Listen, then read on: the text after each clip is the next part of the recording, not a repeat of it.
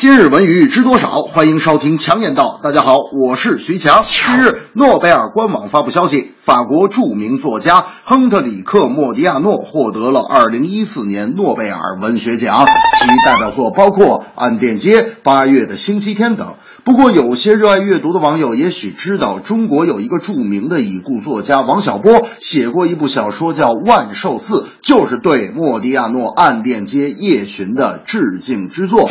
但是，网友却为自己的偶像抱打不平。比方说，有些网友就对村上春树特别的惋惜，不知村上年年陪跑，年年打酱油，这何时是个头啊？不过，在我看来，村上春树也好，米兰昆德拉也罢。都是享誉世界的著名作家，只要你喜欢，我想诺贝尔文学奖在每个人的心里各有分量。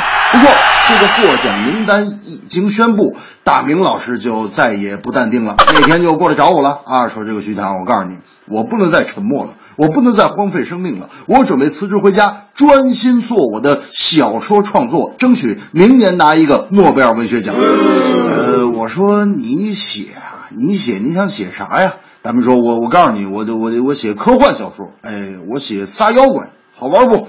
我说：“听起来倒是不错，你接着往下说。”大明说：“我我写仨妖怪陪着一个和尚到印度拿书去。”我说：“大明，人家那就叫《西游记》。”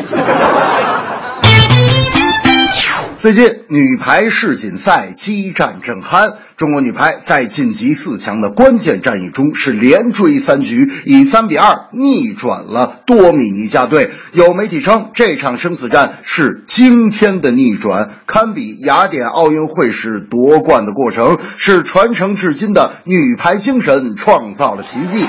世锦赛第二阶段的比赛啊。中国女排被分到了死亡之组，既有世界冠军巴西队，也有本届最大的黑马多米尼加。虽然这场比赛是艰难的取得了胜利，但是想进四强，还要看巴西队和多米尼加队的比赛结果。诚然，举国体制虽然有一些收效，但是也会有弊端。三大球的衰退就是最好的证明。女足、女排当年哪个不是横扫千军？呃，想要重现当年之勇，现如今看。不是那么容易，但是要说容易，还得说人家国足最容易。哎，因为有一首歌就是这么唱国足的嘛。那首歌叫这个什么？我家大门常打开，相亲几个随你，不要紧张，正常发挥，赢我非常容易。某年某月的某一天。却大奖给了岸边街，女排精神不怕失败，只要拼搏才有未来。到如今年复一年，我不能停止怀念，怀念你，怀念从前。但愿那海风再起，只为那浪花的手，恰似你的温柔。